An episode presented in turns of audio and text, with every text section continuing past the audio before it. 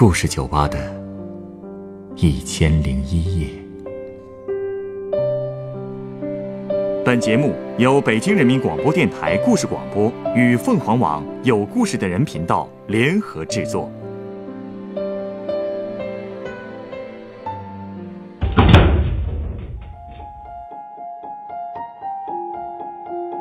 欢迎光临故事酒吧。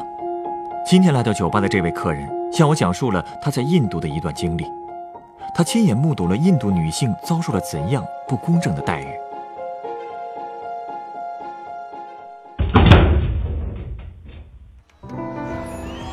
ओलंपिक्स के बहत्तर किलो वर्ग का ये फाइनल मैच रशिया और अमेरिका के पहलवानों के बीच 哟， और दुख की 这是摔跤吧爸爸呀，电视都播了，啊，这电影啊去年挺火的。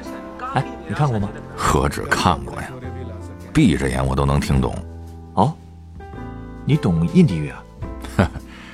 多少懂一点儿。我毕竟在印度，好歹也待过几年呢。你在印度待过啊？是在那儿工作吗？对呀、我们工程公司在印度有一工程，我就被派过去待了几年。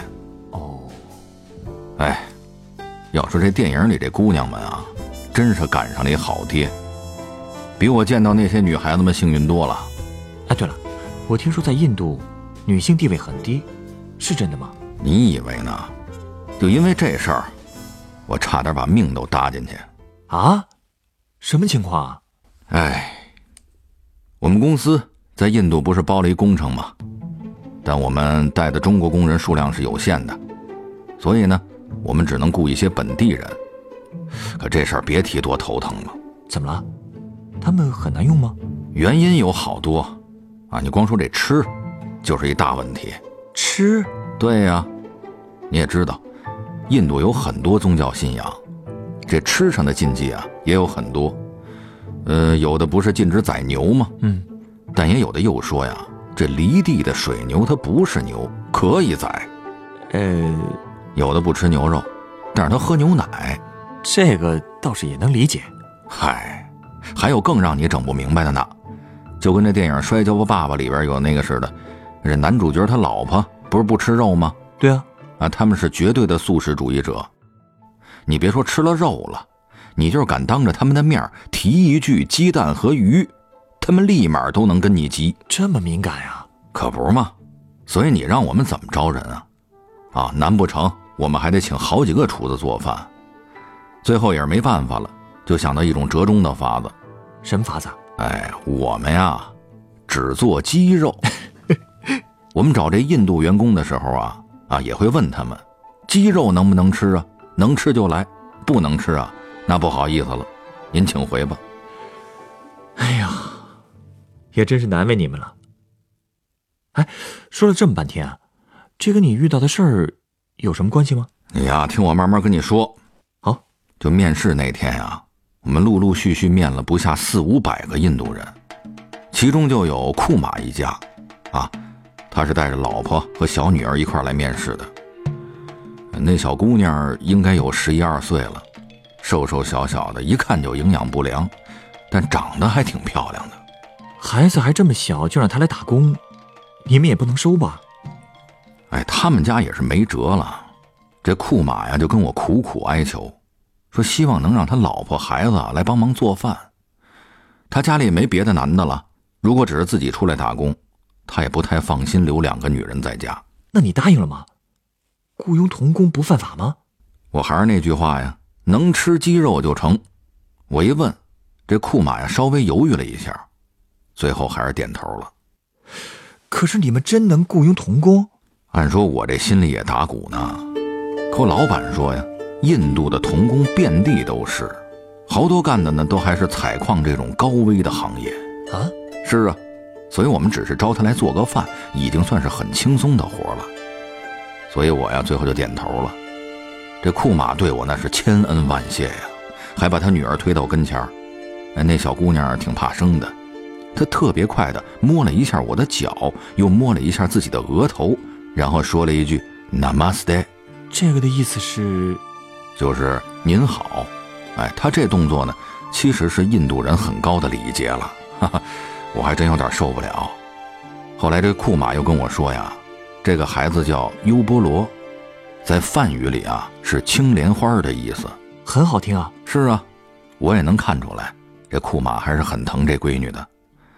把他们招过来之后呢，我也经常去关照一下他们母女俩。一来二去的，我就跟他们一家走的比较近了。优波罗也跟我亲热很多了，他经常缠着我呀讲中国的事儿。有一回我就跟他说呀，这中国的女孩可以自由的上学、逛街，哎，还能干自己喜欢的工作，自由的恋爱。哟，他听了以后羡慕极了，还说印度要是这样就好了。难道这些事儿，印度女性都没法自由选择吗？嗯，倒也不是说绝对不行。像大城市啊，种姓高的人家呀，应该还是可以的。但是穷人这种姓比较低的家庭里，那就难说了。可种姓制度不是已经废除了吗？嗨，那是在法律上，但是这种观念都延续上千年了，在很多人脑子里已然根深蒂固了。我看优波罗一说这就特难过，我就想哄哄他。当时呢，我这身上正好带了块绿豆糕。我就掏出来给他吃，他尝了一口，高兴坏了，赶紧就把剩下的包起来，说要给爸爸妈妈也尝尝。哎呦，把我心疼的，我就跟他说没事儿还有呢。这优波罗特别高兴，就问我能不能也给他姐姐带一块儿啊？他还有个姐姐？是我当时也是刚知道，听说呀，他那姐姐还是村里有名的美人儿，现在已经嫁到老德里去了。那对方呢是个比他家种姓高的人家，为了能攀上这门亲，家里把能卖的全卖了，就为了嫁一个高种姓的人家，就要搞得倾家荡产，这种姓思想可真是要命啊！嗨，可说呢，这咱也管不了啊。听说呀，这库马的大女儿嫁出去五六年了，他们家没去看过一回，就是为了省点路费，因为这过两年这优波罗也要嫁了。啊，还得给他攒嫁妆呢。哎呀，不过那事儿刚过去一个月吧，这库马突然有一天跑来找我，问我能不能明天给他准一假。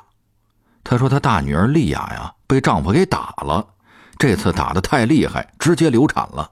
啊，这次她经常挨丈夫打呀？这个其实也不奇怪，这丈夫打老婆这种事儿在当地太常见了。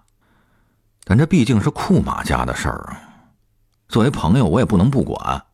正好我打算第二天就去新德里进一批材料，啊，就说送库马一程，这可把库马感动坏了。第二天一大早呢，嗯，我就带着他和尤波罗上路了。库马的老婆因为还要给工地做饭，就没一块去。其实这新德里我去了好几回了啊，但老德里很少去。这两个地方是挨着的吧？对对对，呃，新老德里中间隔着一道印度门，南边是新德里，北边就是老德里。哟，这门的两边啊，真是俩世界。新德里是一片繁荣，老德里呢，那个破呀，那没法说呀。高种姓的人还能住在那种地方？哈哈，谁说高种姓的人就是有钱人了？高种姓的穷人有点类似于，呃，就是那个啊，就没落贵族那意思吧。优波罗的姐姐啊，嫁的其实啊就是一电工。这样啊，而且印度人喜欢大家庭，所以他们两口子是和公公婆婆还有两个没娶的老婆的兄弟住一块儿的。这六口人住的是一个二层小楼，虽说这楼啊已经挺破的了。但是看那个装饰风格，也能看得出来，感觉这家人呢也是有过富裕的时候。所以像这种没落贵族啊，一般都希望靠结婚的时候赚一大笔彩礼。哎，我们去的时候呢，正好赶上他们吃午饭，这五口人有说有笑的，唯独没看见这丽亚。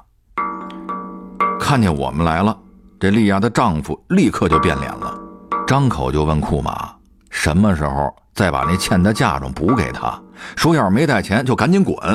嘿，就这么跟老丈人说话，种姓高了了不起了？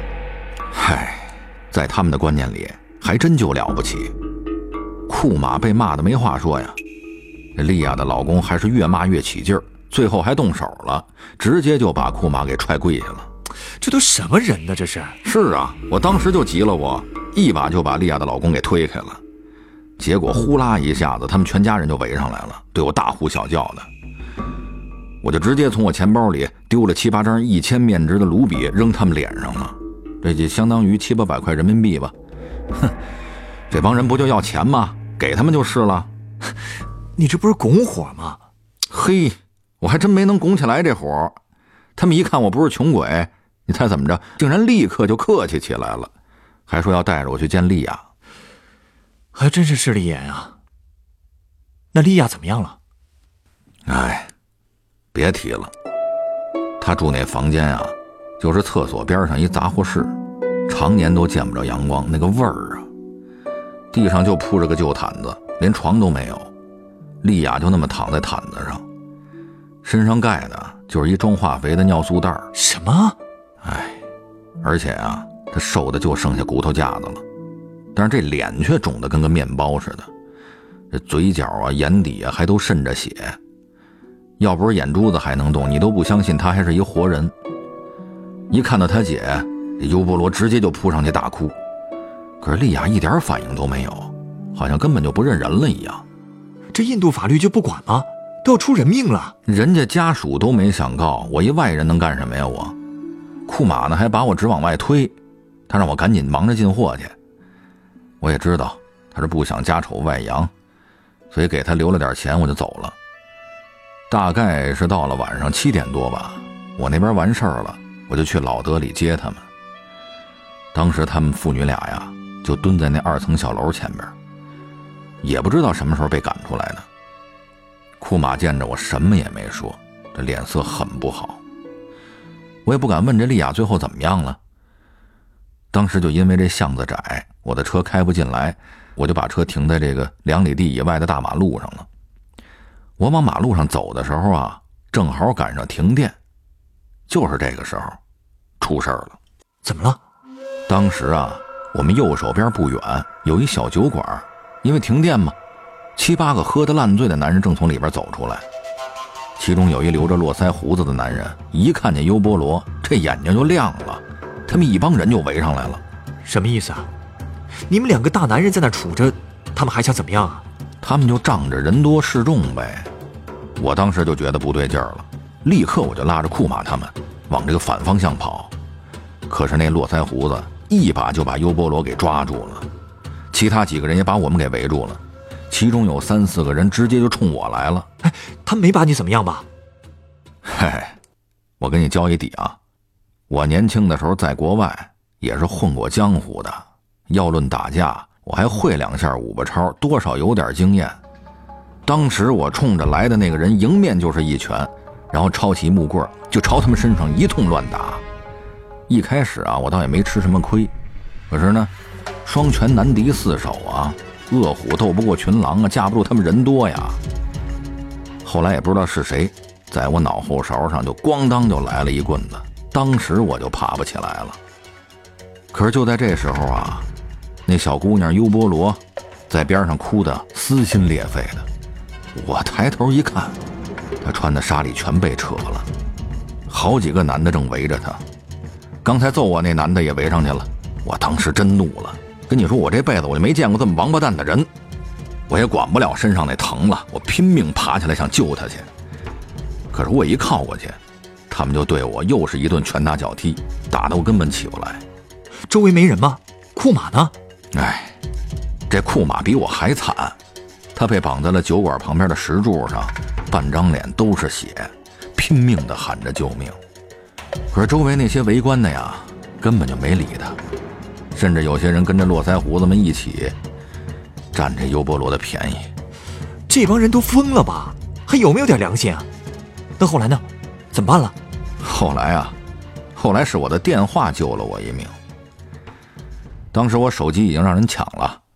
这时候突然有人给我打一电话，他叫斯蒂芬，是我的供货商，在那一片挺有势力的，黑白道通吃的类型。我在通讯录里存的是他的本名，正好拿着我手机那络腮胡子呢，认识斯蒂芬，一看来电就变了脸，拉着小弟们就全跑了。跑之前还把手机还我了。好家伙，真够险的。那你们后来没报警？报了呀，等了半个多小时，警察才来。领头那警察胖乎乎的，上来第一句就问我：“为什么这么晚了，你们还要带一小姑娘出门？”啊！哼，我都懵了，我还没回话呢，我他就连珠炮似的质问我说：“你是中国人吧？你不知道女孩子晚上出门必须要家人陪同吗？都晚上七点了，你为什么还要出门啊？你们什么关系啊？为什么这么一小姑娘晚上出门还穿这么漂亮？你这不是找着被人家伤害吗？你……哎，等等，等等，等等，等等。”他的意思是，这错还在你们了。哎呦，你知道吗？这一通问话呀，我整个人的人生观都被颠覆了。还是库马先反应过来的呢。他对着警察大喊说：“他是我朋友啊，这是我女儿。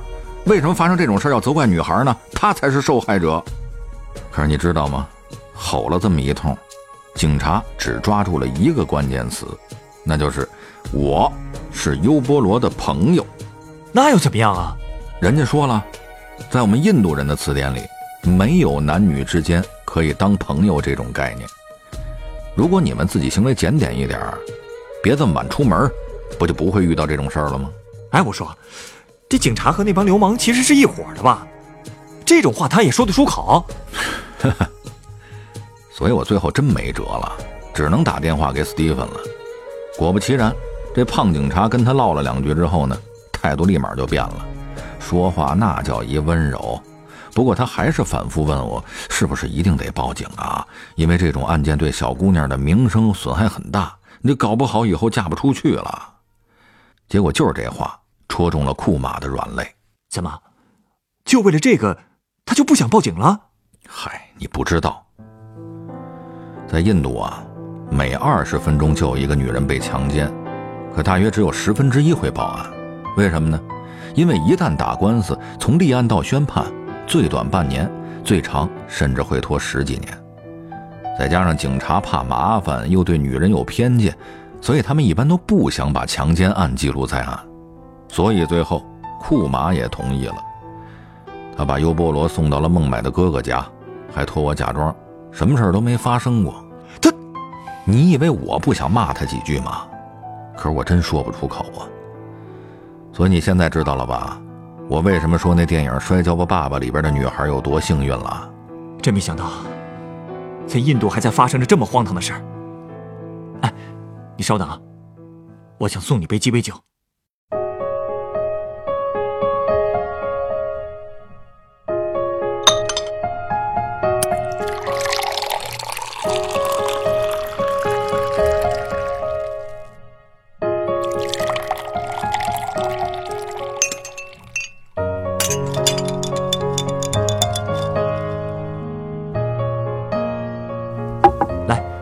这是你的鸡尾酒，呵，真漂亮啊！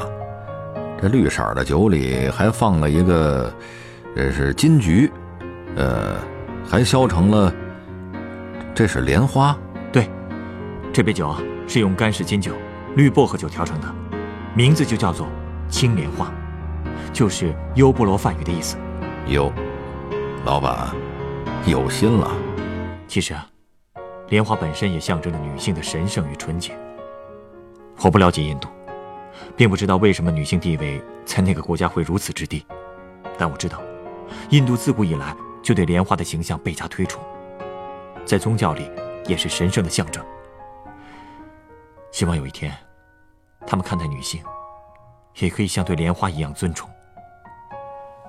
其实从一些新闻里我也看到，已经有一些勇敢的女性。敢于站出来维护自己的权益了，但我还是希望，有更多受伤害的女性和他们的家属可以明白一个道理：如果暴力是一种罪恶，那么忍受暴力同样也是。